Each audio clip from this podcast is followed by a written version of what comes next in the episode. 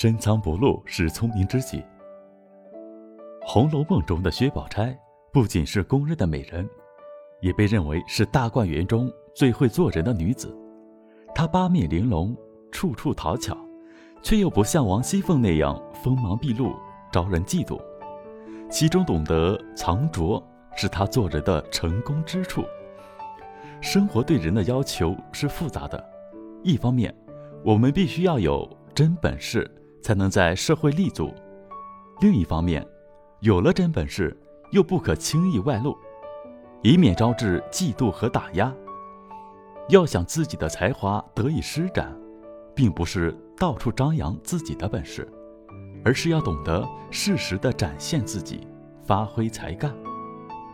社会上有一个有趣的现象，就是真正富有的人往往十分低调，不愿意露富。而那些大讲排场、办事铺张的人，未必是真的有钱。因为聪明的富人有着强烈的自我保护意识，以免被人妒忌陷害。因此，一个真正有本事又足够聪明的人，也应该懂得要将自己的本事藏起来。河南省有一位著名的武术教练。由于他培养的许多弟子都在武术界有所建树，因此不断的有慕名而来找他拜师学艺的青年。由于年迈体弱，老教练在六十岁后退出了专业教练的职务，可是依然有许多热爱武术、渴望成名的年轻人前来拜师，令他不厌其烦。老教练以身体不适的原因谢绝所有前来拜师的学生。因此，他得罪了几家邻居，连他的一个亲侄子也不理他了。不得已，他花钱租用一间体操练习房，办了一个二十人的学习班。可这根本满足不了需求。每到上课时间，他根本上不了课。这间体操房里外都是人，而且他们家在半夜以前总有电话声。拿着朋友书信拜访的人。拎着礼物来拜师的人，揣着钱来要求学武的人，熙熙攘攘不断，他根本无法休息。无奈，他只有采取躲的方式摆脱这种困境。他匆匆地搬了家，可是依然躲不掉满心狂热的拜师者。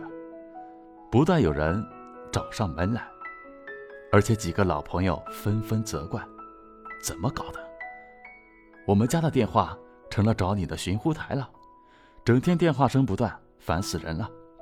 老教练决定回老家山东隐居起来。可好景不长，不到一个月，老教练又被找到了。一天，老教练与老伴儿在花园遛弯，猛然有四名青年跪在老教练面前拜师。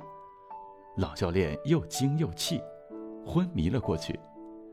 四个青年连忙打车将教练送医院。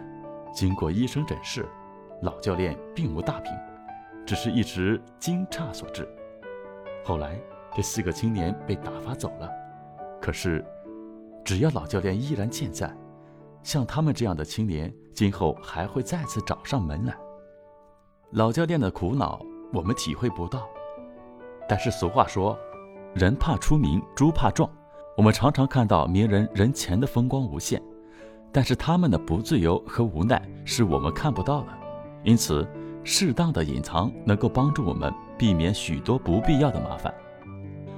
深藏不露是聪明之举，但是很多人并不了解其中的奥妙，尤其是初入社会的年轻人，他们都鼓足干劲，力争上游，恨不得使出全身的力气去拼一个未来，又怎么会懂得将聪明和本事？适当的藏起来呢，他们往往会在团体中表现得太拔尖、太露骨，为此而遭受一些人的妒恨，陷入了众口铄金、积毁销骨的被动境地而不自知。